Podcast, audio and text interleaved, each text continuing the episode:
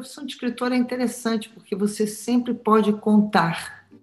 Cabe a você dar conta do mundo. O escritor não é uma profissão saudável. É uma profissão do maluco. Encontro de leituras.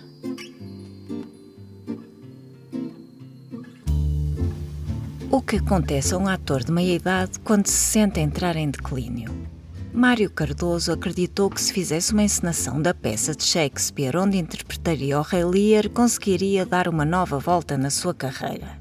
No romance A Glória e seu cortejo de horrores, a atriz e escritora brasileira Fernanda Torres conta-nos uma história que atravessa não só as várias fases da carreira do personagem, mas também várias épocas da história do Brasil. Mas as coisas não acontecem como ele imaginava, não fosse Fernanda Torres especialista em tragicomédia. A escritora foi a convidada, no dia 13 de julho, do Clube de Leitura do Público e da Folha de São Paulo. Todos os meses, escolhemos os melhores momentos do encontro de leituras para este formato de podcast. Eu sou a Úrsula Passos, da Folha de São Paulo. E eu sou Isabel Coutinho, do Público. A nossa sessão do Encontro de Leituras navegou por vários temas, desde a cultura brasileira ao atual momento político no país. Contou também com um diálogo com a escritora Maria Valéria Rezende, que nos fala a partir da Paraíba, no Nordeste brasileiro. Mas já lá vamos. A conversa com a atriz e escritora brasileira Fernanda Torres sobre o seu segundo romance, A Glória e seu cortejo de horrores, começa com uma pergunta da Úrsula Passos. Bom, então eu queria uh, começar, Fernanda, uhum. é, falando. Eu queria, na verdade, te fazer uma pergunta, é, porque eu acho que esse livro tem um ponto de contato forte ali com o fim, que é o seu primeiro romance é, eu até achei curioso porque tem uma parte desse livro em que quando eles vão ali, é, quando ele é jovem na faculdade, eles vão para o sertão encenar tal, e daí tem exatamente uma, ele faz, ele fala a frase: eu ainda não conhecia o cinismo. E uhum. eu acho que o cinismo, personagens cínicos e que, que levam a gente até a dar muita risada nos livros, nos dois livros, é, com esse cinismo deles, né? É, eu queria saber se você é uma pessoa também que encara algumas coisas com cinismo e como você faz para construir esses personagens extremamente cínicos. Olha, isso eu acho que é culpa do Flaubert. O primeiro livro que eu li na minha vida foi Bouvard e assim, não o primeiro livro que eu li, eu li Dom Casmurro, eu li vários na escola, mas quando eu tinha 17 anos, um amigo paulista me apresentou Bouvard e Pécuchet. E eu nunca tinha lido nada parecido com aquilo. E eu acho que o, o traço é, mais forte do Flaubert é o cinismo. O cinismo do Flaubert é uma coisa cortante. É, ele não tem nenhuma pena dos personagens dele. E e foi o primeiro autor, na verdade, que eu li em série. Eu li o Buvária e eu saí lendo é, Flaubert e ele me atrapalhou até como atriz, porque eu fui ficando uma atriz cínica. Eu, o, o Flaubert ele foi influenciando a minha maneira de ver o mundo. Eu não sou cínica, é, mas quando eu escrevo, ah, eu, eu isso vem naturalmente, personagens falhos, personagens, isso eu tenho como atriz também, os personagens que falham, que são miseráveis, é, não na, na, grande miséria, mas naquela miséria pequeno burguesa ou burguesa, e o Brasil, a gente não tem a grandeza, né? a, a classe média do Brasil, a gente não tem grandeza, então eu achava que o Flaubert traduzia tão bem é, esse sentimento mediano, da vida mediana, que eu, que eu sinto em mim às vezes, e, e ele fazia isso com tamanho cinismo, que eu acho que isso foi uma influência muito grande na hora de eu escrever o cinismo do Flaubert. Mas eu não sou cínica, nem gostaria de ser. E além do Flaubert, quais são as suas grandes influências no romance? E como que você faz para é, nesse, li nesse livro, sobretudo, menos acho que do que nesse, mas nesse, para você se separar desse personagem que até poderia ter, né? Embora a gente fala muito de lugar de fala, né? Ah, mas ele é um homem, ele é bem mais velho que você, mas ele tem uma, um ponto de contato forte que é a atuação, que é ser ator, né? É, esse então... livro, o Glória, eu não comecei, ele não era ator. O primeiro capítulo que eu escrevi foi o capítulo passado na Tijuca, quando esse personagem visita a família dele na Tijuca e ele pensa que que ele detestaria viver ali, que ele detestaria, que ele, ele dá graças a Deus de ter saído dali. E quando eu escrevi esse capítulo, ele, eu pensava nele, dele ser um economista em São Paulo. Só que aí eu travei, era como se eu não tivesse uh, conhecimento realmente dessa vida. E aí eu parei esse capítulo e decidi escrever. Eu fiz o Rei Lear, o, pior Rei Lear do mundo. Eu participei, eu era Cordélia. E eu tive um acesso de riso durante um mês em cena. E aí eu tive vontade de escrever aquele Rei Lear. E eu escrevi quase como um, um capítulo à parte. E quando eu terminei, eu falei: esse cara que visita a Tijuca. É ele. E isso me abriu. Uh, assim, eu conheço a atuação. Eu falei, poxa, quem só um ator para escrever um ator. E eu achei que contar a história das quatro últimas décadas do Brasil, do ponto, do ponto de vista de um ator, e do que, que aconteceu com a arte nesses 40 anos, que a arte antes ela era assim ela era um, um, um, instrumento de mudança na sociedade. E a arte ela perdeu muito esse significado hoje em dia. Como tantas outras coisas a gente foi atropelado pela tecnologia por um mundo que que mudou um mundo que se comunica é, por redes sociais. A, a, arte perdeu aquele lugar nobre né de ser uma espécie de, de é, detentora né, do que é humano, do que é da justiça, da liberdade de expressão. A arte, ela, como tudo nesse mundo, está sambada com, com, com, as mudanças. A gente está no meio de uma revolução de comunicação cibernética, tecnológica, sei lá, e eu, e eu quis escrever isso, um, a história de um ator que começava ali nos anos 60, 70, onde a arte era a razão de ser da vida dele e, e o processo dele de, de se tornando um cínico com a profissão. É, até reencontrar a profissão no meio da miséria, no meio do, quando ele perde tudo, ele se reencontra. É, então foi assim, ele não nasceu um ator, e depois ele virou um ator. Até curioso, o segundo capítulo desse livro, que é quando ele vai para o Nordeste fazer teatro de conscientização para ajudar a revolução no campo, esse, esse capítulo tem uma história engraçada. Uma vez eu escrevi uma crônica sobre o Augusto Boal. É uma coisa que está até no livro. E é, tem uma hora no livro, quando ele está preso, que ele, o, ele passa a fazer pegadinha de telefone, uma coisa que em Portugal nem existe, no Brasil é comum. Ligam para o celular, geralmente de presídios, e dizem que sequestraram o seu filho, a sua filha, e arrumam dinheiro de você depositar um dinheiro ou dar um dinheiro para alguém. E eu, eu dizia, nossa, isso parece o teatro do oprimido, o verdadeiro teatro do oprimido é esse do cara que liga. Fiz essa relação na crônica e fiz o erro de googar Teatro do Oprimido para saber se tinha alguma formação sobre a origem e tinha essa história, eu acho que era na Wikipedia, que o, que o processo do Boal tinha começado porque ele e um grupo teriam ido fazer teatro no interior é, para conscientizar os trabalhadores e que, determinada hora, alguém foi sequestrado pelo senhor lá da fazenda e os caras falaram para os atores: vamos lá, vamos lá libertar o meu irmão.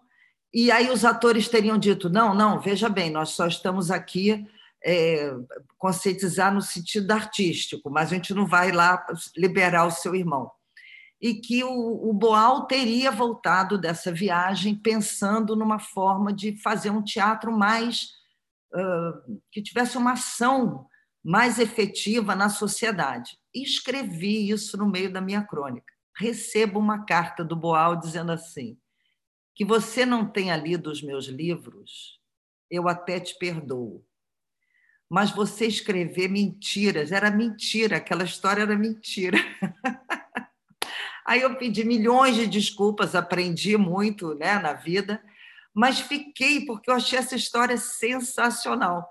E aí eu escrevo essa história desse mau acaso com Boal, virou o capítulo do livro em que eles vão conscientizar o povo na, no sertão e acabam correndo de lá quando a luta vira uma luta efetiva.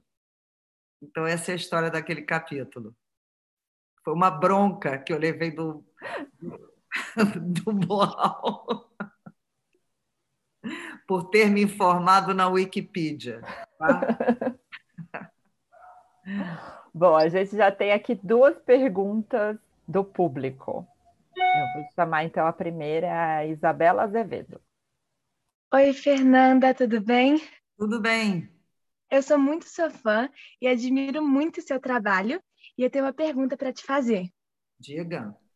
Quais são os autores que mais te inspiram e com quais você mais se identifica como escritora? Olha, é... Flaubert, certamente, junto com ele, não muito longe, né? porque são eles se conversam muito, né? Machado de Assis. Essa de Queiroz, que também é dono de um cinismo extraordinário. Eu gosto da literatura do século XIX. Eu, aliás, eu leio pouco, deveria ler mais literatura moderna. Mas eu acho que esse trio, o Essa, o Machado e o, e o Flaubert, são três autores que me, me marcaram muito. Acho que eu fico com eles. Muito obrigada, Fernanda. É uma honra estar falando com você. Poxa, obrigada, Isabel. Fernanda, já que falou no Essa de Queiroz, um dos seus próximos projetos está ligado com essa, será que nos quer contar? Olha, isso é o seguinte, eu fiquei procurando né, o que, que eu ia fazer em teatro, é difícil encontrar. E aí eu li um livro do Stephen Greenblatt, que é um historiador que eu amo, chamado Ascensão e Queda de Adão e Eva. Não sei se vocês conhecem esse livro. É um livro precioso. Fiquei tão louca com aquele livro que eu cheguei a comprar do Greenblatt o, o direito do livro para adaptar para teatro. Aí combinei com o Felipe Hirsch, com a Daniela, a gente foi lendo, mas é um livro imenso do Greenblatt, é um livro assim que é desde a Babilônia até Darwin. Então era e, estávamos ali nos batendo quando um amigo muito culto Zé Mário Pereira, vira para mim e diz assim: Você conhece o conto do Essa de Queiroz, Adão e Eva no Paraíso? Aí, quando eu li o, o conto, estava pronto. E, era uma, e é incrível porque um conto do Essa de Queiroz sobre Adão e Eva é um conto bíblico darwinista, se é que isso é possível ele, ele junta a Bíblia com Darwin para contar a história de Adão e Eva e a história da humanidade num conto. É uma coisa tão preciosa que aí eu falei para o Greenblatt, falei. E, e, e, pior, eu procurei uma tradução desse livro para mandar, desse conto, para mandar para o Greenblatt, porque ele não cita no, no, no livro dele, ele cita o Mark Twain, ele tem uma parte extraordinária sobre o paraíso perdido do Milton, mas não tem o conto do Essa. Eu falei, ele não deve conhecer. Então, eu até hoje estou procurando uma tradução, estou com vontade de traduzir esse conto para mandar para o Green, Greenblatt, porque tenho certeza que ele vai ficar chapado. Fiquei me perguntando, porque no Mark Twain tem o, um, um, tiranossauro né, no meio do paraíso. É, e no conto do, do Essa, ele também vê um ser pré-histórico saindo de dentro do mar. Então, eu fico me perguntando se o, o Essa leu o Mark Twain ou se eles intuíram isso ao mesmo tempo, é, em, em, momentos diferentes. Eu fiquei achando que talvez o, o Essa tenha lido o Mark Twain, não sei se o Mark Twain leu o Essa, eu acho que não, porque nem tradução tem. É, e é uma das coisas, é um dos contos mais preciosos que eu já li. E eu já estava decorando ele, eu já tinha dez páginas decoradas daquela loucura quando veio a pandemia. E aí a gente interrompeu e, e eu estava achando que estava na hora de eu voltar para o teatro. E é o meu projeto do coração, que eu quero, assim que voltar a existir mundo e teatro, né? coisas que se, quase se misturam, eu quero fazer o. Tenho esse projeto ali guardado. A personagem principal de A Glória e seu cortejo de horrores é o ator Mário Cardoso. Depois de ter começado no teatro e no cinema independente, tornou-se um galã das telenovelas. No romance de Fernanda Torres, entramos na vida de um personagem que não consegue reinventar-se ao chegar a uma certa idade. O leitor Ricardo Esparta faz a associação entre o declínio do ator e uma certa decadência associada ao Rio de Janeiro. Eu uh, identifiquei um pouco essa coisa de retratar uh, pessoas que tiveram um auge, estão uma decadência e que tratam, uh, apesar de estarem na decadência, tratam a vida de uma maneira com ironia, beirando sarcasmo, com cinismo, em que a gente vê a pessoa se estrupiando e a gente está dando risada, eu paro para pensar e falo assim, mas você está dando risada da desgraça dos outros, calma, né? Não é bem assim. E é, identifiquei um pouquinho, eu não sei por que veio essa associação, isso me parece uma coisa muito comum entre escritores cariocas, assim, eu penso no Machado, eu penso, eu lembrei muito do Coni, uh, uh, lendo o seu livro, e, e, não consegui deixar de fazer essa associação. Então, eu queria, talvez até pelo, pelo, pelo Rio de Janeiro ser um retrato muito forte é, dessa coisa de que foi a capital e desde a da década de 60 ela começou a perder um pouco de importância econômica e isso apareceu, mas se, se você se identifica, se você acha que existe mesmo essa relação do, do da, da, literatura carioca dessa, Não, eu acho que sim. Eu acho que sim, eu acho que o Rio de Janeiro ele é uma cidade decadente e, ao mesmo tempo, é uma cidade que teve a experiência cosmopolita por, por ter sido capital. É, então há uma tem a tragédia carioca. A gente vive, existe a tragédia carioca e é uma tragédia pequena, é uma tragédia. É, ela, é, ela não é vivida em, em, grandes tons. A minha mãe diz uma coisa engraçada. A minha mãe diz assim, porque São Paulo estuda o Brasil. Eu adoro isso. São Paulo, ele ele não é, ele estuda o Brasil, ele, ele, ele formula é, teorias sobre o Brasil. É, mas o Nordeste começa no Rio de Janeiro. A, a, uma espécie de. É, é, é, engraçado, porque a glória com seu cortejo de horrores. Você acorda no Rio de Janeiro, é glorioso. São os trópicos na sua plenitude é uma cidade, as pessoas, é, elas, a natureza é tão gigantesca que, que ninguém, assim, a sua maneira de grandeza é sempre medida pelo tamanho daquela floresta, daqueles morros. Você sempre será pequeno. Então, o carioca ele tem um humor é, como característica dele. Eu não sei onde isso nasceu e essa certa uma certa noção de pequenez diante do mundo. E então eu acho que isso se mistura e quanto mais perdendo a, a condição de capital de uma maneira tão rápida, o que nos fez ir à bancarrota. É, nós viramos uma espécie de trampolim no Rio de Janeiro para a oposição que queria chegar à presidência então, nós, nós éramos oposição. O carioca ele não votava no seu estado, na sua cidade, ele votava em quem pudesse derrotar quem está no poder. Então, o carioca ele tem uma mania de grandeza, mas é, com total noção da sua pequenez. Então, eu acho que isso é uma característica carioca, sim. Assim, eu sou da geração do besterol, que foi o um movimento é, de teatro que nasceu no Rio de Janeiro e, e era tido como besterol num título pejorativo, só que era extraordinário. Pedro Cardoso, que hoje mora em, em, em Lisboa, é, nasceu disso, Felipe Pinheiro, é, são autores, Mauro Razzi. Mauro Razzi tinha uma história maravilhosa, uma peça de teatro chamada Tupã, que era um, que era sempre essa. Tem uma, tem uma história do Mauro Razzi, uma peça de teatro, tem essa, mas vou falar de uma outra, que era ele, se bem que ele é paulista, mas, era, mas se mudou para o Rio.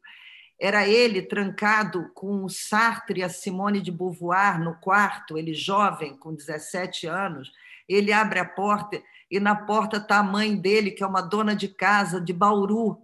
Então a peça é sobre ele trancado com a Simone de Beauvoir e o Sartre, mas na sala está a dona de casa de Bauru.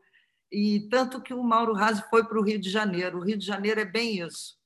A gente vive com a Sartre e Simone de Beauvoir em casa e lá fora está Bauru. Está Museu.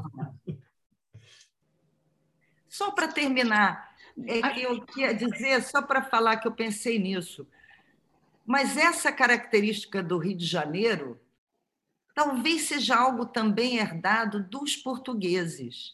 Porque quando você leu essa de Queiroz, uma das passagens que eu mais amo nos Maias, é maravilhoso, mas porque o herói é nobre, mas ele não é nobre francês, ele é nobre português. E ele se forma em medicina e ele passa horas decorando. Vocês lembram disso? Ele passa horas decorando o consultório nunca recebe um cliente. E o, o Rio é um pouco assim, o Rio tem esse humor, eu acho. Boa noite, Ana, Ana Reis, penso que é a próxima. Olá, Ana, como está? Olá, boa noite. Boa noite. Uh, boa noite. Muito obrigada à organização, mais uma vez. Fico sempre à espera deste, deste momento, que chega esta segunda terça-feira de cada mês, para conversar e, e, consigo Fernanda de uma forma muito especial. Confesso que não conhecia a sua obra escrita, conhecia como atriz, de outra maneira não. Uh, não li ainda fim, mas estou muito curiosa, está na minha lista.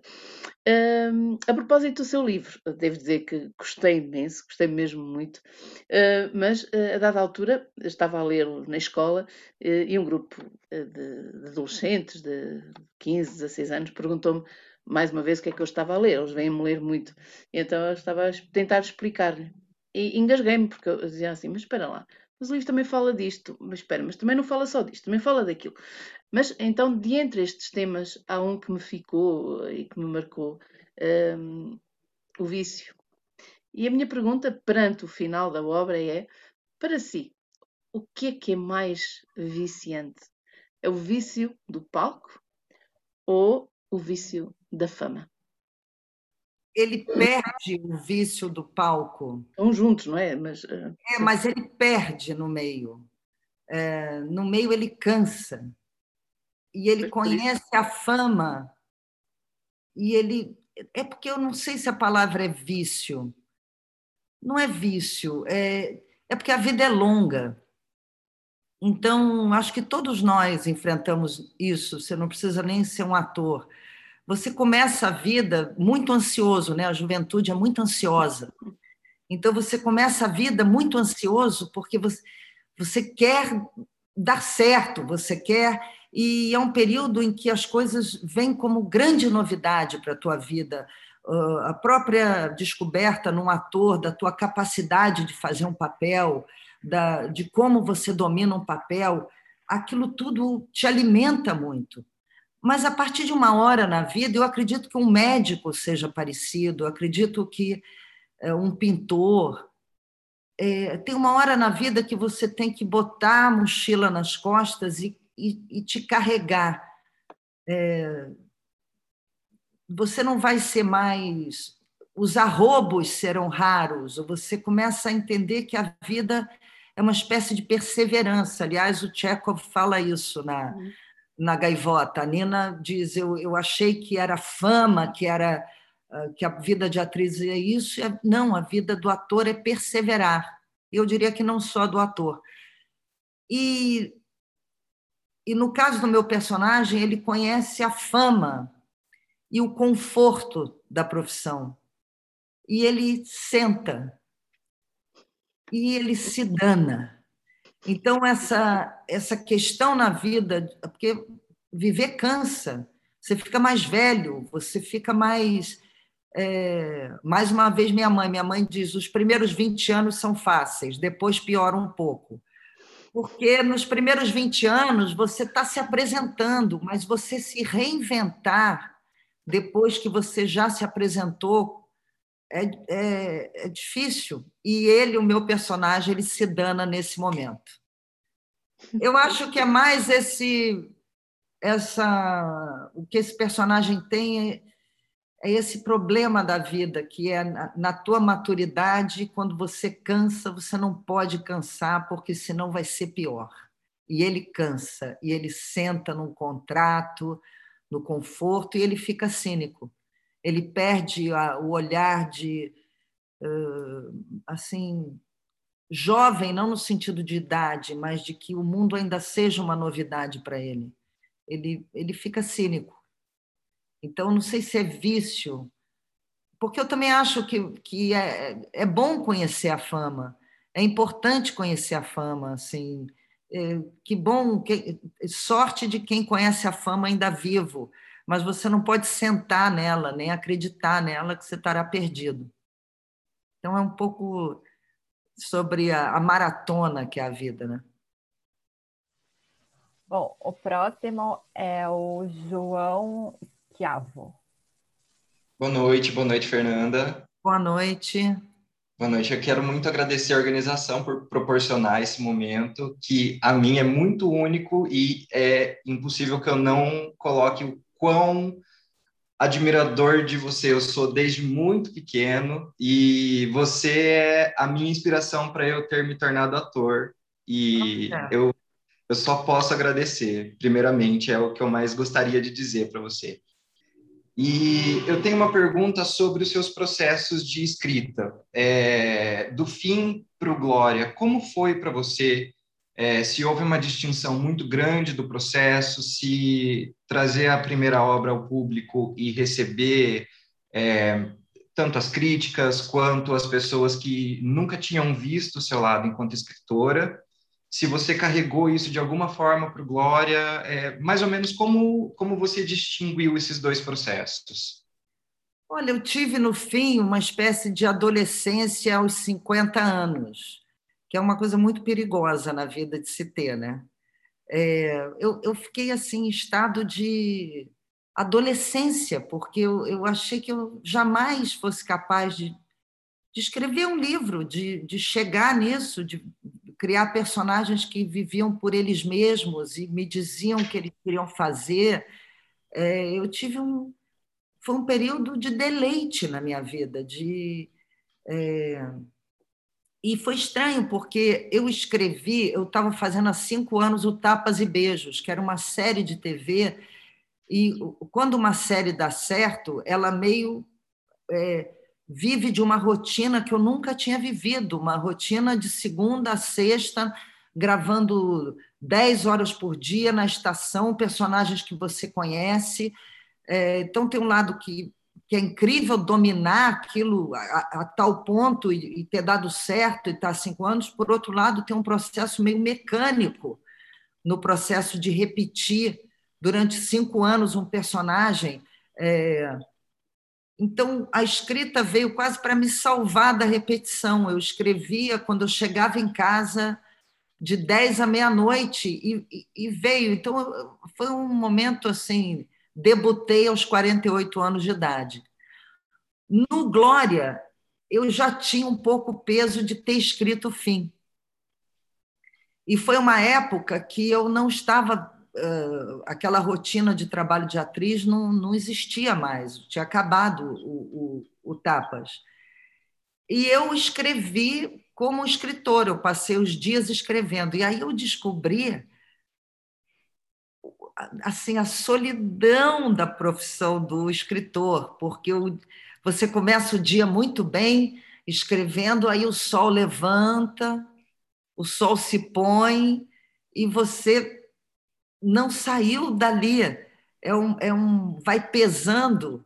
E eu comecei a ter falta do lado de atriz, que é físico, que é uma profissão uh, mais saudável do que a do escritor. O escritor não é uma profissão saudável, é uma profissão de maluco. É, então eu falei, ainda bem que eu posso temperar as duas, porque eu, é, quando eu fui escrever o fim, eu dizia, meu Deus, eu não preciso me maquiar, eu não preciso fazer o cabelo, eu não preciso estar vestida, eu, era uma libertação escrever, eu não preciso encarnar alguém. Depois eu fiquei com uma vontade louca de encarnar alguém, porque eu falei, meu Deus, mas é sozinho num nível muito pesado. E acho que uma profissão salva a outra.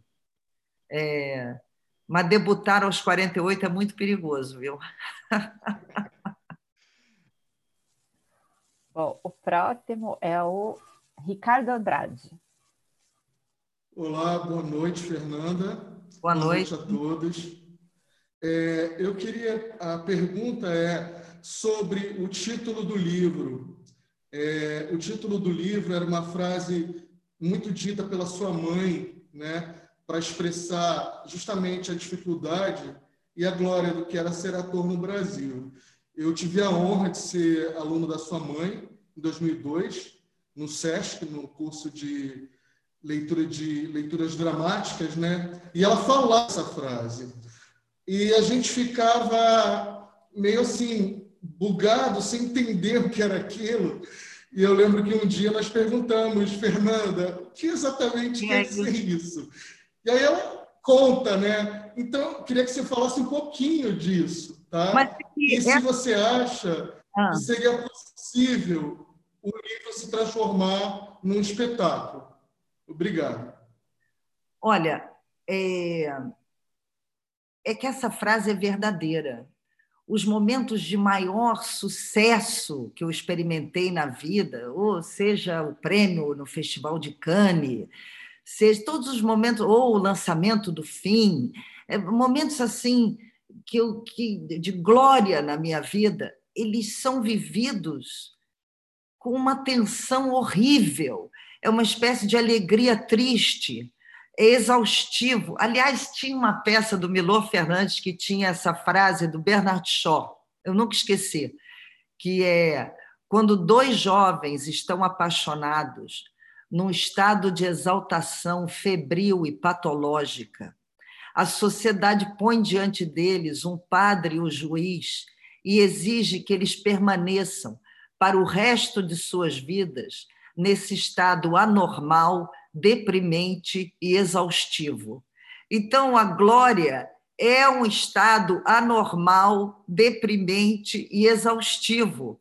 Então, ao mesmo tempo que você está em êxtase, você está exausto e você quer que aquilo acabe logo. Então, é a glória com seu cortejo de horrores. E eu acho que sim, que o, o Glória daria tanto uma adaptação para teatro, quanto para série, eu acho que sim, daria. Mas não comigo. Não acho que eu que tenho que fazer.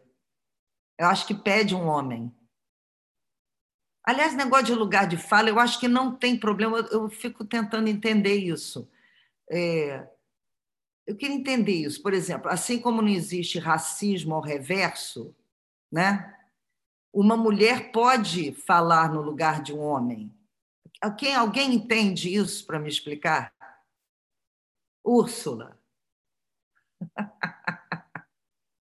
Eu não sei se eu entendi bem a pergunta, na verdade. Não, porque aquilo é. Eu, as leis do lugar de fala, é porque isso é complicado o lugar de fala para um ator ou para um escritor. Eu acho que para ficção é muito complicado. Muito porque complicado. uma coisa é, uma coisa é na arena política você se colocar no lugar do outro para defender ou para atacar ou para requerer coisas, né? Eu me colocar no lugar de um homem para fazer pedidos, ou um homem aparecer e, e, não sei, falar sobre pílula no SUS, por exemplo. Sim, Eu acho que isso é muito complicado. Mas uma coisa que a gente sempre conversa com os autores aqui no encontro de leituras é justamente é, na ficção, né? Porque a gente teve, no mês passado, é, a gente teve o um encontro com Afonso Reis Cabral, que, em que o livro dele é, são, é sobre os jovens que assassinaram uma travesti em Portugal, uma travesti brasileira em Portugal. E ele também falou um pouco sobre isso, sobre o lugar de fala tal. E acho que na ficção é, é, é outra coisa, porque a ficção é pura imaginação. Então, assim como eu posso me imaginar. também.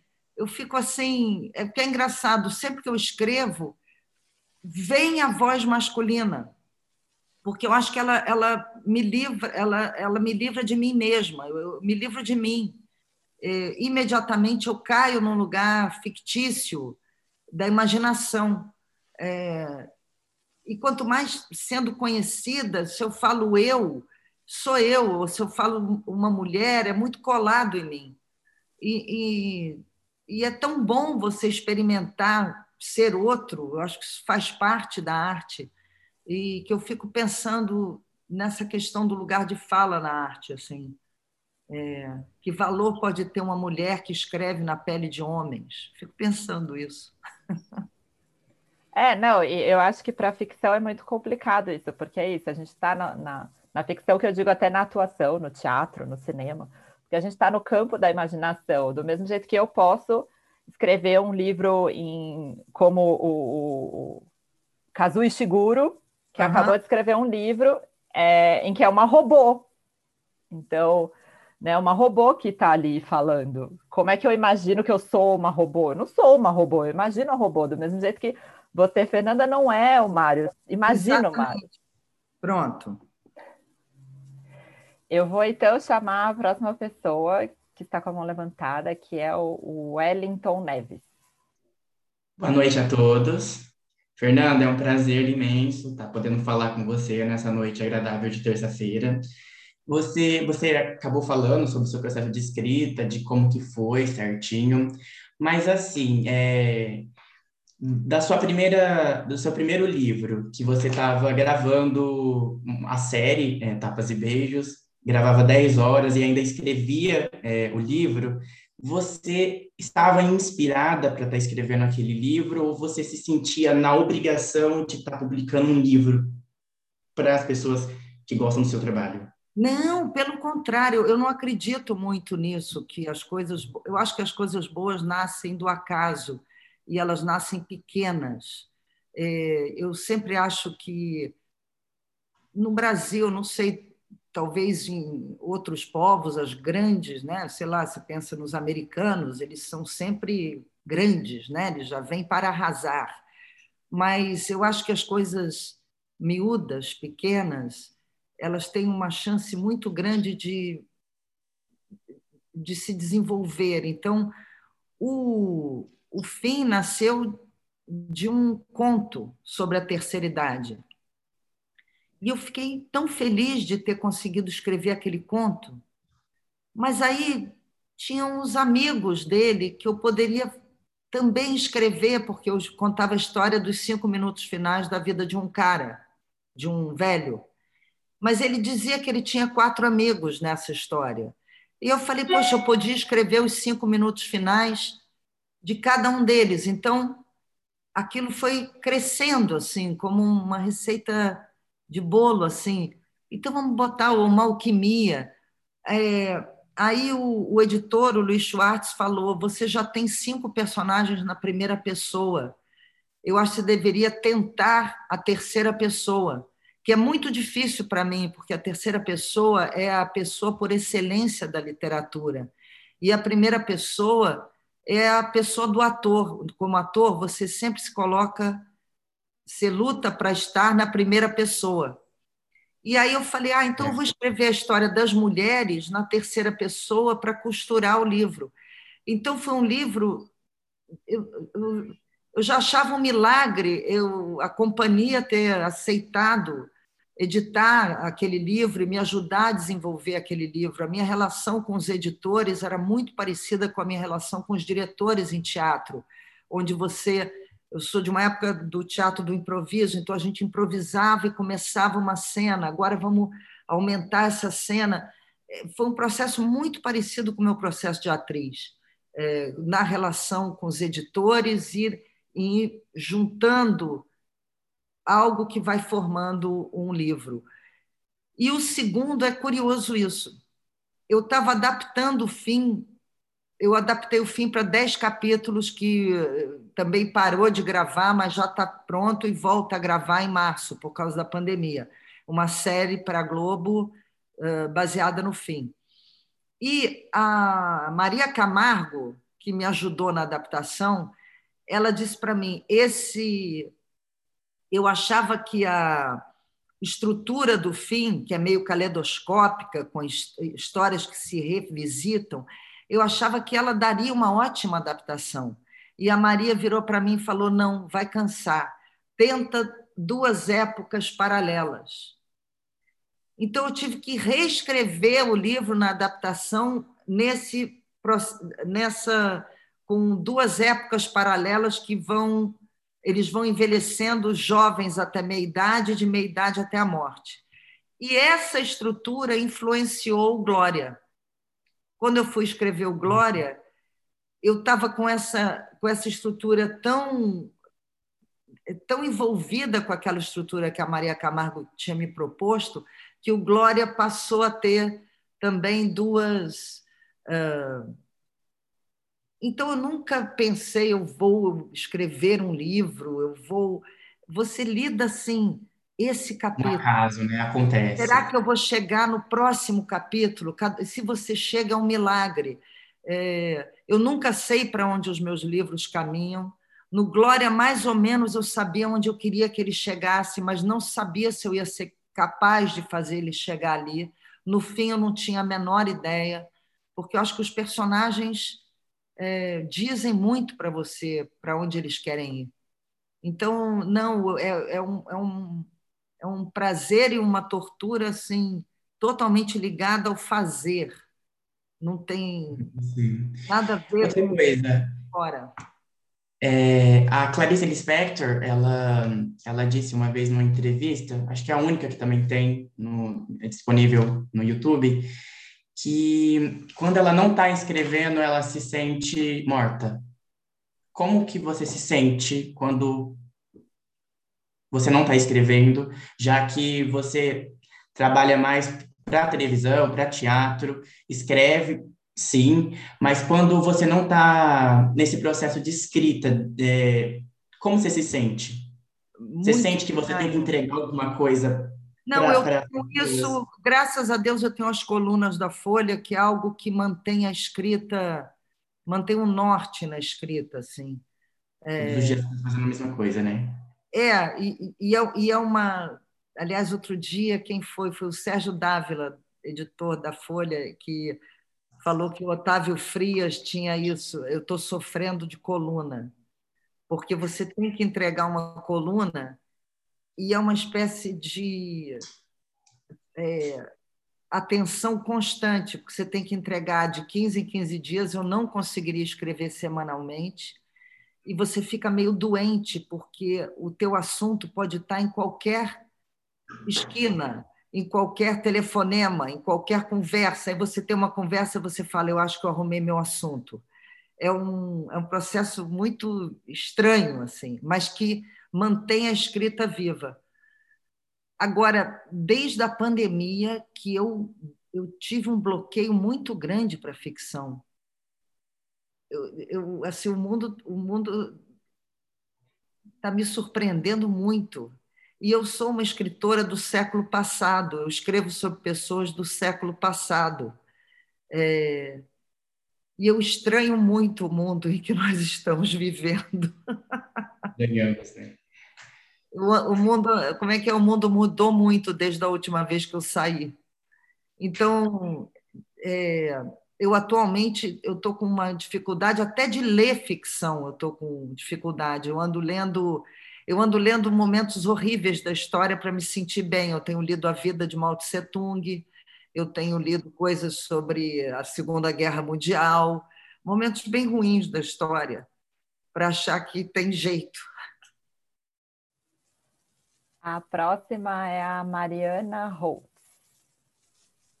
É, bom, Fernanda, é, no seu livro você fala sobre a história recente do teatro, dos últimos 40 anos, 50 anos, e a minha pergunta é um pouquinho extensa, mas eu queria saber o que você pensa é, do que vai acontecer no teatro, do que seria o, o futuro, esses próximos 40 anos, é, principalmente agora, depois da pandemia, se você pensa que a gente vai voltar a ter arte como era no começo do seu livro, como algo fundamental, como algo é, com valor social, moral, a ponto de uma peça ser interditada, não só pela censura, mas de isso causar um estranhamento tão grande, de um filme ser tão importante que se você não tivesse assistido, você era uma pessoa menor por não ter assistido, é, você tinha um, um, valor menor, né? É, se não tivesse experimentado certas coisas. E se você pensa que isso vai mudar em algum momento, se no Brasil a gente vai voltar a ter essa importância como artistas, é, não só no teatro, na literatura, em tudo, e, e se isso pode acontecer por conta da pandemia, tipo, por exemplo, o carnaval depois da, da gripe espanhola, e as pessoas precisam sair e, e viver aquilo que foi proibido, né? É, se você acha que isso pode acontecer ou se de fato não existe esperança de. Olha, sobre seja... isso é uma coisa interessante, porque realmente, de fato, nos anos 60, 70, a arte tinha um, um, é, um poder de influência muito grande, a MPB na sociedade. Por outro lado, quando a gente pensa, o que a gente chamava de opinião pública era um gueto muito restrito de pessoas. A opinião pública era formada, por exemplo, na zona sul do Rio de Janeiro. Então, o Asdrubal estourava, é, para mim, era para o mundo inteiro. Mas o Teatro Ipanema tinha 300 lugares e tinham cinco jornais circulando. Então, você lançava uma peça, alguma coisa, em cinco jornais, é, e aquilo era a opinião pública, e aquilo era. Hoje, a gente vive num mundo mais amplo. Então, quando você pensa em fazer uma peça que mude, é, o mundo se compartimentou. É, não existe mais, a não ser o filme americano de super-herói, ele alcança todo mundo, mas ele também ele tem aquela o nível do filme americano de super-herói. É, é, o cinema de arte europeu ele não alcança o que ele alcançava, é, porque o mundo se compartimentou. É um mundo mais democrático, com mais pessoas com acesso à palavra, mais dividido em bolhas. Então, você pode estourar na sua bolha, mas não quer dizer que a outra bolha te conheça. É, então, é muito mais difícil hoje você fazer uma coisa que influencie. Uh, por exemplo, a MPB, que tocava nas rádios, ela estava na mão uh, das gravadoras, que dominavam o mercado de arte, de, de música. Então, uma gravadora era capaz de lançar para o Brasil Hoje, ninguém mais sabe direito como é que se lança algo, como é que uma coisa acaba ficando viral. É, a gente está atrás no processo da tecnologia. É, então, eu, hoje é muito mais difícil que um filme, um livro, é, atinja a, a sociedade como um todo, porque a sociedade hoje tem uma voz maior é, é mais difícil chegar a tudo. E, e, por outro lado, é meio tem um lado terrível que é coisas muito é, superficiais atingem muita gente, né? Hoje eu, eu por exemplo, eu acho a arte, por exemplo, do meme é uma coisa que eu acho incrível. o meme é uma coisa capaz de de atingir milhares de pessoas e passar uma ideia, uma. Mas eu acho que o teatro, como eu faço, como ele, ele vai estar mais restrito a um gueto, a uma bolha, a... vai ser mais difícil romper. Por outro lado, cinema. Era dificílimo fazer cinema no Brasil. É, a gente ouve o cinema novo e tal, mas era, era, era restrito. A gente tinha um canal de TV ou dois que produziam. Hoje em dia está entrando no Brasil os streamings. Hoje em dia, para um jovem diretor de cinema, ele tem muito mais campo para trabalhar do que ele tinha é, nos anos 70, 80. Eu me lembro de um diretor passar sete anos para tocar de novo numa câmera, porque ele tinha que entrar numa licitação da Embrafilme. É, as pessoas não praticavam filmar, porque era tão difícil, de tão difícil que era fazer cinema no Brasil. Hoje, um jovem diretor ele tem um mercado muito mais amplo. Então, as coisas não, não são em bloco, sabe? É, o mercado hoje de cinema ele está muito mais aberto e com com mais possibilidades, desde você fazer um filme com seu celular até você trabalhar para quatro, cinco uh, streams que estão, pay-per-views que estão à disponibilidade no mercado. Então é isso, eu acho que é mais difícil alguém influenciar verticalmente a sociedade, mas acho que existem mais campos para você exercitar a arte, talvez, do que existia antes. Não sei, Úrsula, você acha que é isso? Minha consultora, jornalista. É, eu tenho a impressão, quando, sobretudo quando eu gosto muito de olhar os, os arquivos da Folha.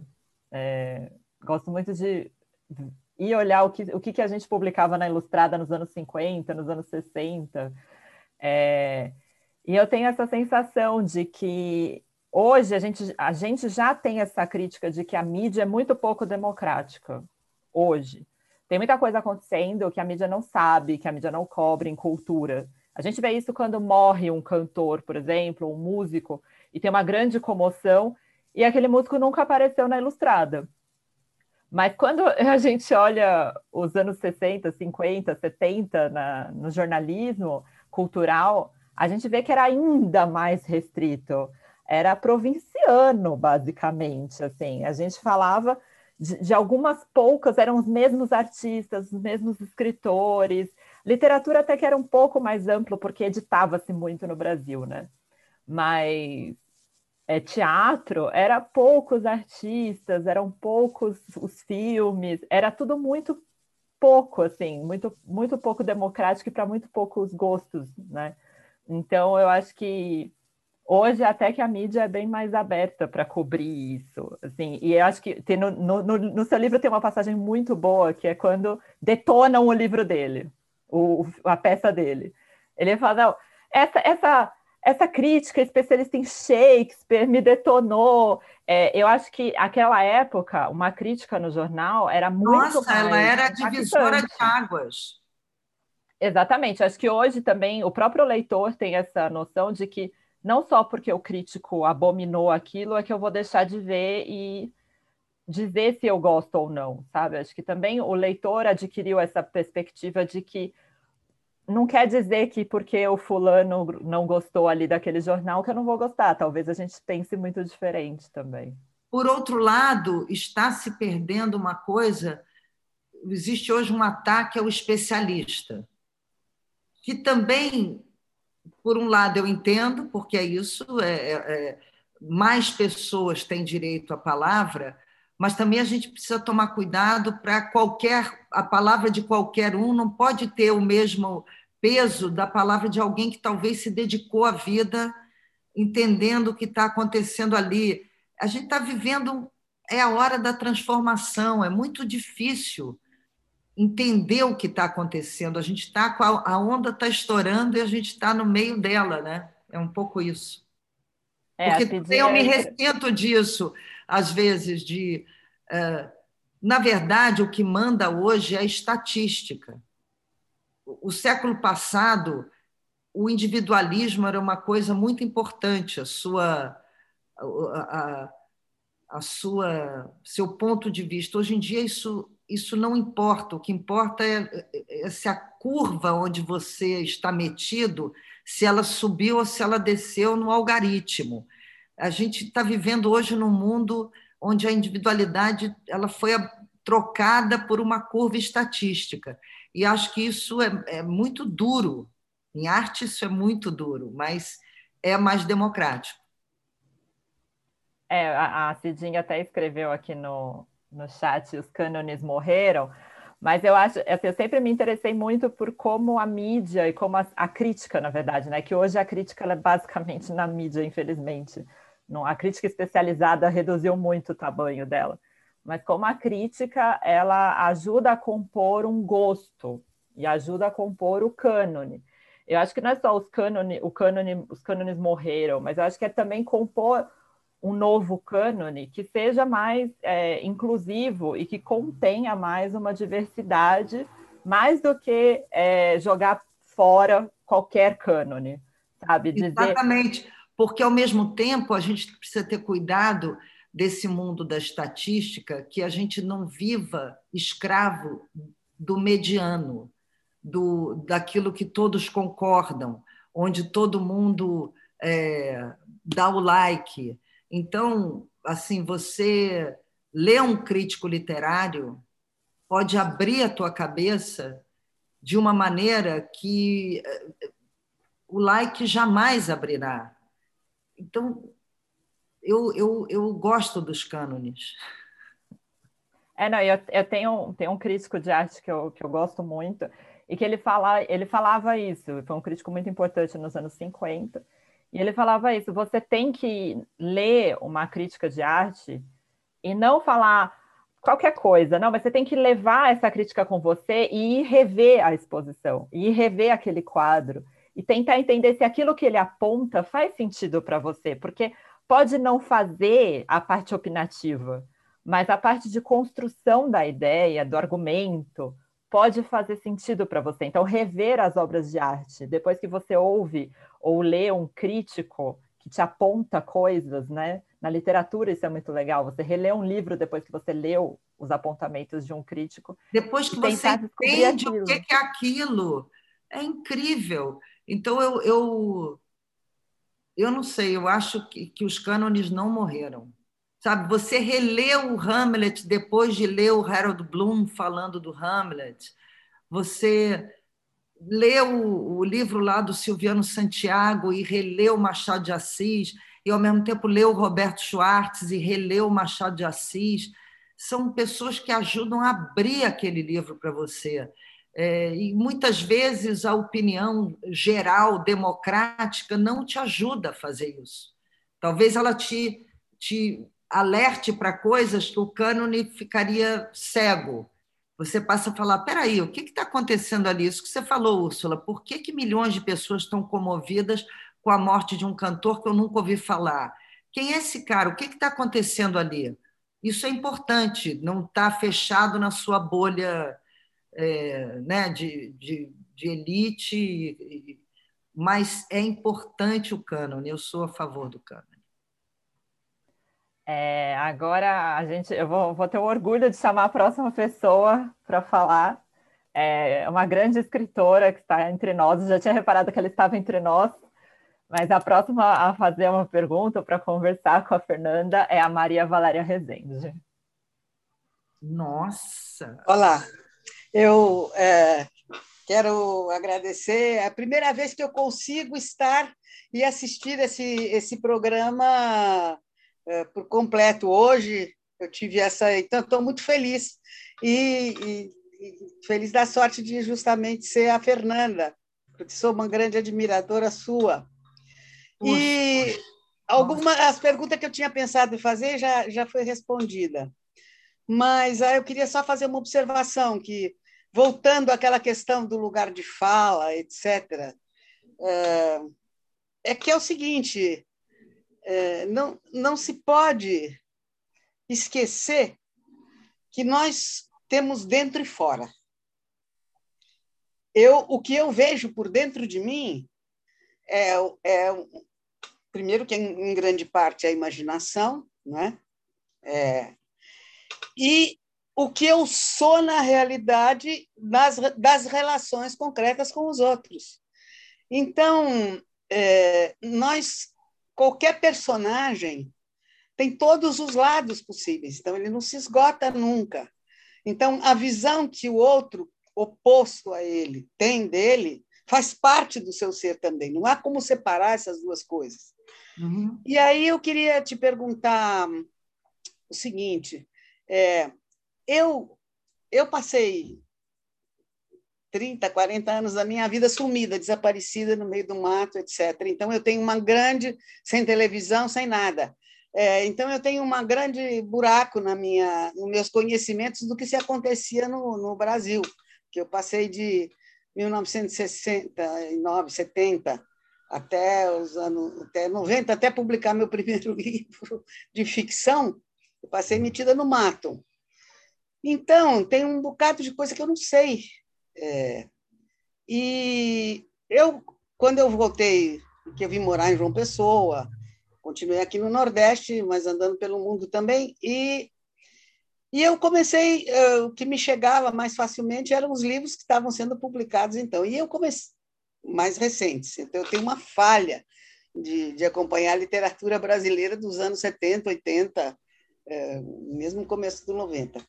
E aí eu comecei a notar o seguinte, uma nos 15 últimos anos, uma frequência enorme de livros escritos por homens, cujo tema, cuja história, narrativa é uma história de decadência masculina.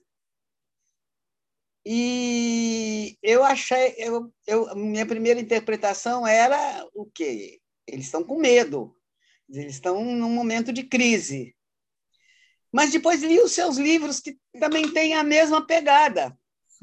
E aí pensei, bom, é, é interessante que a gente também possa dar nossa contribuição para essa reconstrução macho humano, que, coitado, eu tenho pena, porque eu acho que deve ser terrível, muito mais difícil ainda, porque nós sabemos o que está errado conosco, é, na nossa situação, a situação das mulheres, nós sabemos. É, e eles não sabem. Eles muitas vezes continuam. Aquilo que eles acharam que era a sua glória, de repente não funciona mais. E aí, o que será? Então, acho interessante esse, essa eu acho que nós, você fez uma coisa que, que eu acho interessante. Nós temos que contribuir também para a análise desse processo que precisa de uma, uma reformulação. Eu acho que nós mulheres também temos que nos comprometer em, em contribuir é, para a salvação do macho da nossa espécie. É, mas eu também tenho curiosidade de entender o que que um homem é, como ele vê o mundo da mulher é, e, e, de tantos gêneros que hoje a gente nem sabia que existe e, e porque a mulher também está aprendendo. É, eu não consigo muito dividir assim foi uma construção meio feita junto né? É, a humanidade construiu esse jeito que a gente é e que, de repente, parou de funcionar o que a gente quer. E eu, eu concordo com você, eu acho que os homens estão dizendo, mas espera aí, o que está acontecendo? Por que, que agora não pode? Qual é o problema? Mas por que, que, por que, que eu não posso mais? Por que, que isso não é mais possível? É, e eu, eu convivi criança com essa geração talvez os últimos grandes machos dos anos 70, 80, é, e de repente aquilo não é mais aceitável. Outro dia eu fui ver, uh, sabe aquele filme Seven Year Itch com a Marilyn Monroe? Sabe esse filme, O Pecado Mora ao Lado? É, eu não consegui assistir. Era um filme tão violentamente. Eu não, eu não sou especialmente. Assim, é, mas era um filme realmente terrível do ponto de vista da relação de homem e mulher. É... Eu não conseguia assistir. Então, eu acho que também eu gostaria de um homem escrevendo na pele de uma mulher, entendeu? É, saber o sentimento que ele tem com relação a esse mundo. É, eu tenho um filho que ele pegou a mudança disso assim na escola. Eu, eu me lembro um dia ele olhando e falou assim: Cara, eu não sei o que está acontecendo. Elas estão danadas da vida, as meninas. As meninas se revoltaram a partir de uma hora. É um é interessante, mas eu acho que é importante todo mundo poder contar todo mundo, porque é isso que você falou. Nada acontece apenas dentro de você. As coisas acontecem nas relações entre o dentro e o que está aí fora. Então, é só isso que eu falo da questão. Eu acho que politicamente você quer é importante ter mulheres regulando sobre assuntos que dizem respeito à mulher. É, mas talvez na literatura todos deveriam ter liberdade de se colocar na pele que quisessem. É isso um pouco. Poxa, olha, uma honra. Oh, imagine, gente. Eu aqui, eu sou aqui do cantinho, na, na beirada da Paraíba. A gente não não está no centro, porque na verdade a questão da, da fama, Qual da, é da repercussão centro? da obra é só é muito depende muito é, é, sempre foi terra, o Brasil sempre foi terraplanista nesse ponto porque sempre. a gente se supõe que existe um centro do Brasil que está lá no sudeste eu me lembro eu eu estou aqui desde antes da bomba de Hiroshima então eu me lembro muito bem que eu, eu, eu estudei no Rio entre 61 e 64 e naquele tempo ainda alguém para ser escritor tinha que se mudar para o Rio de Janeiro. É, mas Todos hoje em dia. Depois hoje... passou para São Paulo. Passou é. para São Paulo. E, e assim mesmo você vê que não, você não consegue. É, existe uma diferença muito grande nas possibilidades de, de, de diálogo, de, de expansão da, da, da, justamente de romper essas barreiras das bolhas, né? Se você está num canto e não. É, mas atualmente eu acho que o Brasil do litoral, que era o Brasil cosmopolita, da Bahia, seja Bahia, Recife, seja Rio de Janeiro, São Paulo contando ali com o litoral paulista, hoje eu acho que a gente está em choque ao descobrir que quem hoje dá o tom do Brasil é o Centro-Oeste porque economicamente mudou para lá muito. É isso que a Úrsula falou. Quem é essa pessoa que estão velando milhares de pessoas que eu nem sabia que existem, é, que existiam essa pessoa? Então, eu acho que não tem mais esse centro. Eu vivo num, num lugar que era centro e deixou de ser. O Rio Sim, mas... hoje não é centro.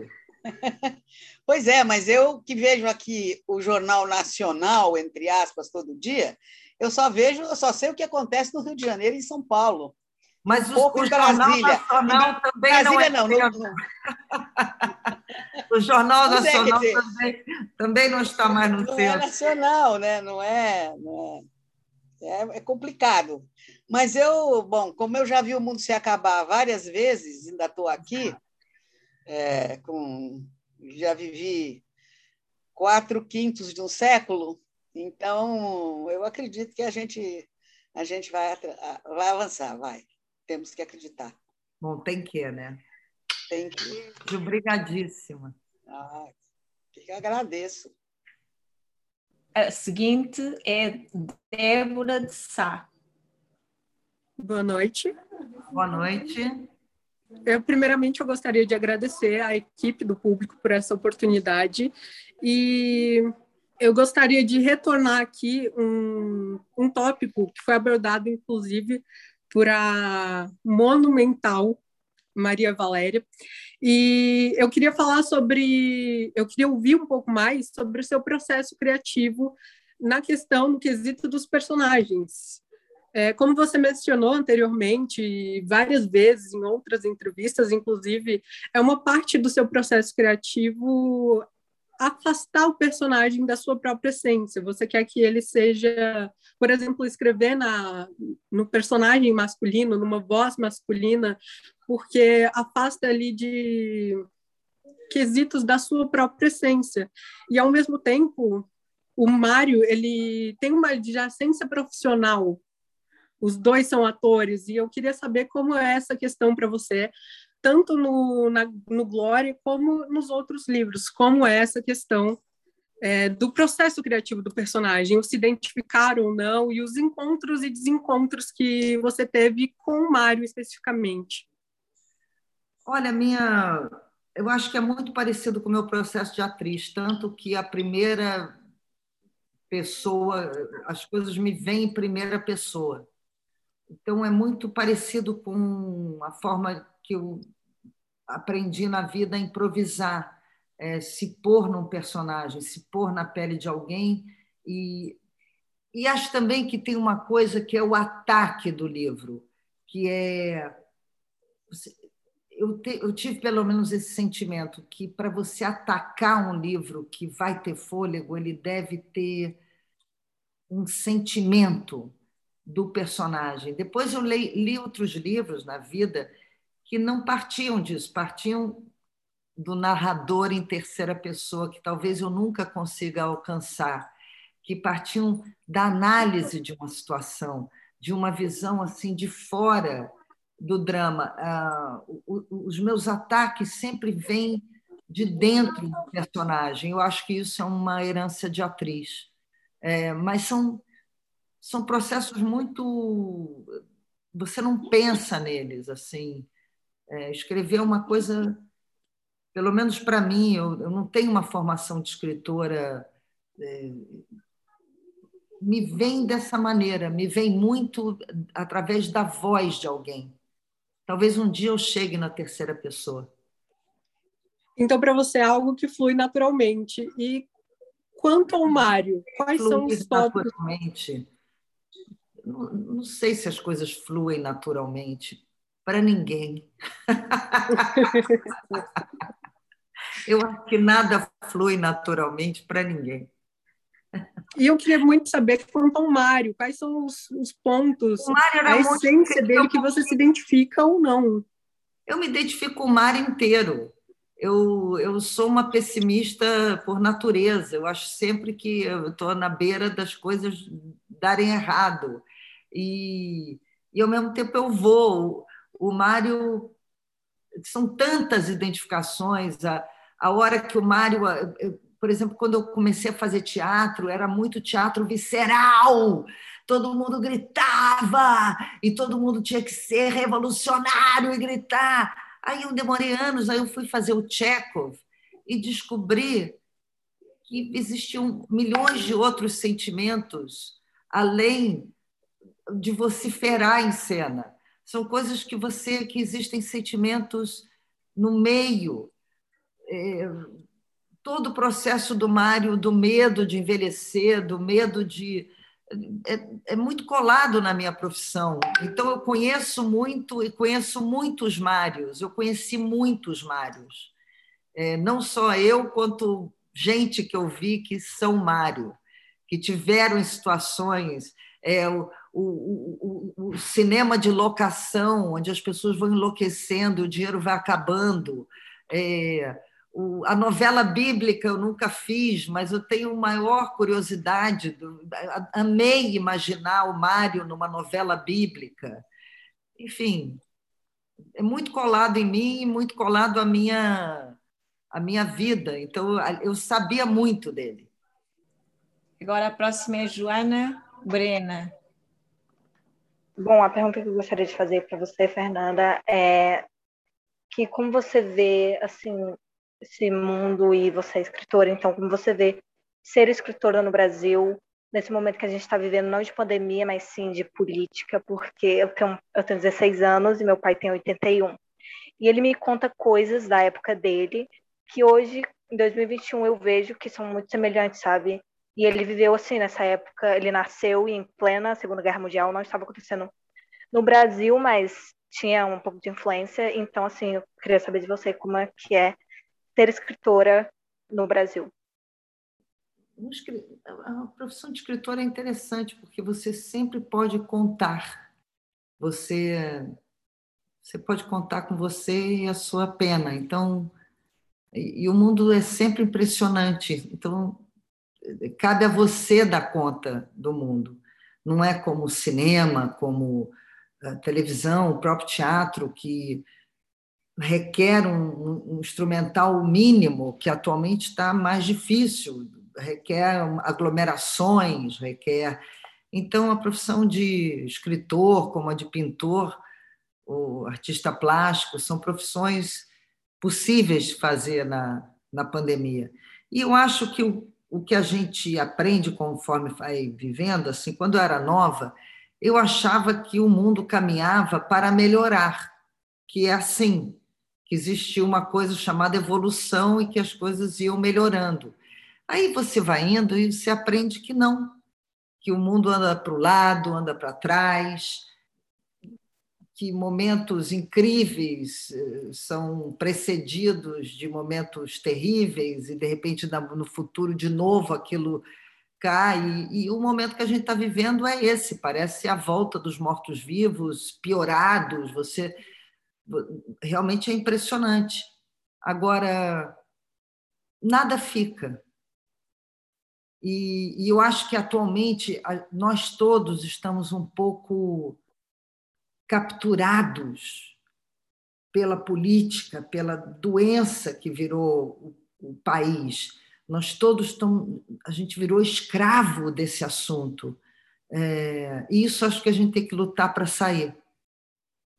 Aliás, outro dia meu filho, meu filho me deu uma aula de um professor, acho que de Colômbia, sobre Marco Aurélio, que era estoico. E aí era um professor incrível falando do estoicismo e que dizia que o estoicismo era para ser praticado tanto por Marco Aurélio quanto por um escravo, que a, a questão do estoicismo era idêntica para ambos. É, e na condição de escravo você pode, entendendo a sua condição, estabelecer os seus parâmetro de liberdade, era, era melhor do que isso, tanto quanto num palácio, onde você também é escravo de outras coisas. Então, acho que a gente tem que lutar para sair desse melê em que a gente se confunde com a tragédia em volta. É, porque, não sei, tem que ser um pouco Marco Aurélio, estoico. Muito obrigada. Obrigada. Agora passo a palavra ao David Novaes. Oi, Fernanda, antes de mais nada, como todos dizem, chover no molhado é uma honra estar podendo te fazer essa pergunta. Queria falar só que quando teve o lançamento do seu livro aqui em São Paulo, no Teatro Oficina, naquela noite que foi maravilhosa, maravilhosa. Com, o Antônio, com Antônio Fagundes lendo o livro, eu achei incrível. Agora, quando você falou que poderia virar uma série, precisava ser um homem, para mim veio o Fagundes fazendo é. maravilhosamente bem. Foi um instante, só para vento. Eu uivei em meio à tempestade, apesar da rouquidão que me perseguia desde a estreia. O elenco agitando os trovões de lata, a ideia imbecil do gênio do diretor que pretendia ser maior que Shakespeare. Agora vem. E aí, no meio daquilo, daquele teatro também histórico, Zé Celso, Mamberti estavam lá, eu, lendo seu livro, eu fiquei querendo saber, assim, nesse país onde a gente esquece tão rápido das coisas, né? Então, pouco se fala do TBC, do Teatro de Arena, o Oficina ainda está na atividade, então ainda se fala dele, mas eu queria saber, o seu livro, você pensou primeiro num personagem que acabou esbarrando né, nessa história do teatro, porque ele tem passagens com o Zé, Celso e tudo mais, ou você queria dar conta de um pedaço da história do teatro e para isso você achou aí o seu o seu invólucro, que é esse personagem. Queria saber o que que você, o que o que foi, o que veio antes, o ovo ou a galinha? Na verdade, eu nasceu de uma cena de descrever o Rei Lear que eu fiz. E aí depois que eu descrevi aquele primeiro capítulo, eu vi que eu tinha um personagem. E, e aí vi que ele estava numa crise é, então, eu nunca tenho a, a, a visão completa. E aí, como ele estava em crise, eu tive a necessidade de contar de onde ele vinha. E aí começou o paralelo entre a juventude dele, como ele evoluiu e como é que ele chegou naquele lugar. Perfeito. E uma última pergunta. Você já escreve colunas para a Folha, fez adaptação agora do fim para a TV, escreveu livro. Você tem alguma no seu horizonte aí vontade de escrever para teatro, não? Eu escrevi uma peça ruim para teatro. Teatro é muito difícil. Minha mãe tem uma história maravilhosa que ela uma vez pediu para o Carlos Drummond de Andrade, falou, poeta, por que, que você não faz uma peça de teatro? E ele virou para ela e disse, é muito difícil. E eu acho que ele tem razão. É, teatro é muito difícil. Eu só queria avisar que um, há uma gravação no YouTube do, dessa, dessa sessão da apresentação do, do livro com os atores, com a Fernanda Montenegro, com o Zé Celso, com o Fagundes. Podem ver na internet, no YouTube. Os ensaios tensos, a desgraça do português, que usa três vezes mais palavras do que inglês para dizer a mesma coisa a cabeça girando para dar conta de uma imagem e outra e mais outra, a surra. Agora a próxima é Tati Ramos. Oi, Fernanda, boa noite. É um prazer estar tendo essa oportunidade. Eu sou atriz também, né? E também me aventuro a escrever. Então, assim, é muito. Me, eu, é, aquele primeiro capítulo é impressionante, assim, a identificação para quem tem esse ofício de atuar, né, é, é, é, na, é imediata, assim. E eu li o livro, eu indiquei o livro depois para várias pessoas, até para quem não era do teatro, nem, nem artista, enfim. E eu li em voz alta esse primeiro trecho também para várias pessoas, assim, muito apaixonada, porque eu me identifiquei muito. E assim, a primeira coisa que eu aprendi no teatro, quando eu comecei a fazer, quando eu era criança, na minha primeira oficina, foi a ter humildade, né? E como isso é difícil nesse nosso ofício de artista, de estar tá exposto, né, de tomar para si palavras de outras pessoas emprestadas, outras vidas, né? E o que me pegou muito na história do Mário é que o que leva ele assim para para esse cortejo de horrores, né, é a tal da vaidade, né? E a minha pergunta é: você acha que o grande pecado do Mário e talvez o grande pecado de nós atores seja essa tal da vaidade, essa briga com a vaidade, sabe? Essa coisa de querer dar certo sempre, furar as bolhas e conseguir falar mais para as massas? Não sei, a vaidade existe no ser humano. E tem isso, tem uma certa comodidade dele no meio da vida, tem um certo deslumbramento. Acho que não é só a vaidade, porque eu acho que a gente tem que ter alguma vaidade. Eu não, eu não... Na verdade, eu... você sabe que eu fui ver o Rei da Vela, que remontaram, né? Da oficina que foi uma peça histórica nos anos 60 e que remontaram agora no SESC e eu fui assistir e o Renato Borg estava extraordinário. Fui falar com o Borg depois e o Borg virou para mim e falou: Eu faço melhor do que eu fazia jovem, porque eu levei 30 anos para aprender a relaxar. Então, acho que, menos do que a vaidade, o que um jovem ator precisa aprender é a relaxar, é não acreditar que se ele der, o Luiz Fernando Guimarães fala, eu tenho muita pena de ator que dá 100%. A questão do relaxamento, ela é essencial para o ator. É, então, eu acho que é menos a questão... Tem a vaidade, que é a vontade de acertar, mas a questão do relaxamento, do concentrar no que você está fazendo sem a expectativa, sem a expectativa do acerto é mais do que vaidade, entendeu? Eu acho que, entre outras coisas, o Mário é vaidoso, mas ele também ficou acomodado, ou ele também envelheceu mal, ou ele. São várias coisas, mas não apenas o problema é a vaidade, entendeu? Eu acho que os jovens têm problemas a resolver, assim como os mais maduros também. Tem para toda a idade há um problema.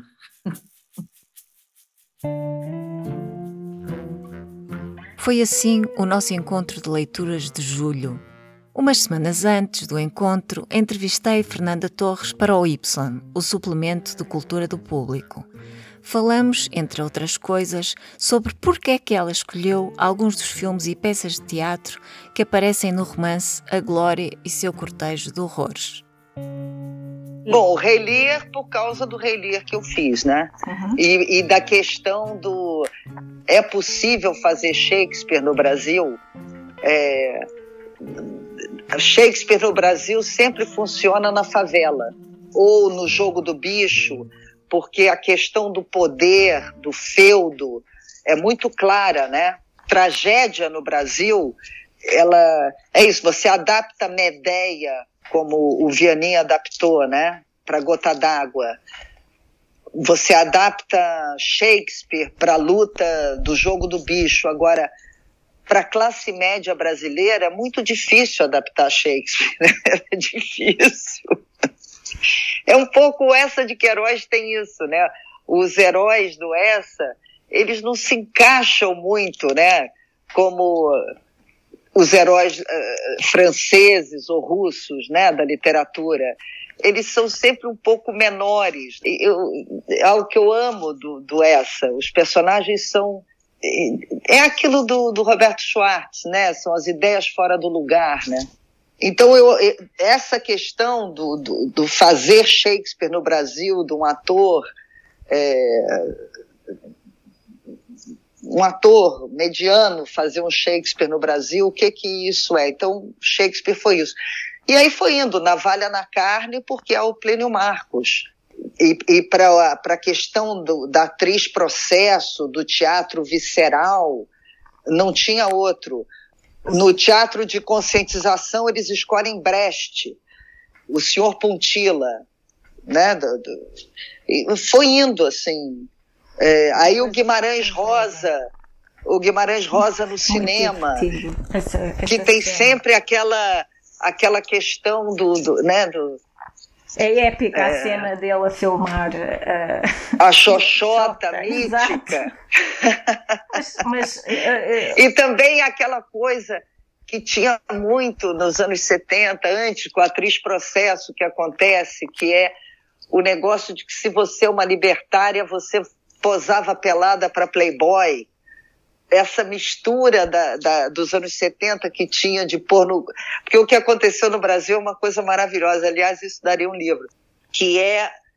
O Brasil ele teve um fenômeno que foi a pôr no cabeça, que é o seguinte: a censura terrível, não, não tinha mais lugar para. E a única indústria de cinema que vingou durante a ditadura foi a porno chanchada. Então, muitos diretores, cabeça, com pretensões intelectuais, foram dirigir porno chanchada. Tem uma maravilhosa, tem Gisele, extraordinária, extraordinária. Tem uma outra que eu lembro que é assim, os dois personagens principais, assim, dando tudo numa cama e de repente eles terminam de, de trepar. Aí o, o ator levanta, vai até a janela e ele lê um trecho, eu acho assim, de Heidegger. É uma coisa assim. Ele fala um trecho de Heidegger. Aí a atriz levanta, vai até ele e fala assim, quando ele termina o trecho do Heidegger, fala assim: amor, volta para a cama, eu estou morrendo de tesão. E aí eles voltam a trepar. Essa mistura, o, o, isso é maravilhoso. A Porno Chanchada Cabeça é um capítulo extraordinário da história do cinema no Brasil. Então, é, aí tem isso um pouco ali nela, que é aquela, aquela mistura, né? Do você faz cinema, mas ao mesmo tempo é uma coisa. Na época tinha. Tudo tinha que ter um quê de porno chanchada para ser vendável. Olha, a vida da gente é uma loucura. Romances, memórias, ensaios e obras de jornalismo literário ou de crônicas. O novo clube conjunto do público e do jornal brasileiro Folha de São Paulo reunirá todas as segundas terças-feiras de cada mês para uma conversa online com leitores de ambas as publicações. O próximo encontro acontece a 10 de agosto com o escritor e jornalista brasileiro Laurentino Gomes. O livro escolhido é o primeiro volume de escravidão, que tem como subtítulo Do primeiro leilão de cativos em Portugal até à morte Zumbi dos Palmares. Nesta obra de não ficção, editada no Brasil pela Globo Livros e em Portugal pela Porto Editora, Laurentino Gomes guia-nos pela história da escravidão no Brasil e no mundo, resultado de seis anos de investigação com viagens por 12 países e três continentes. Contamos convosco.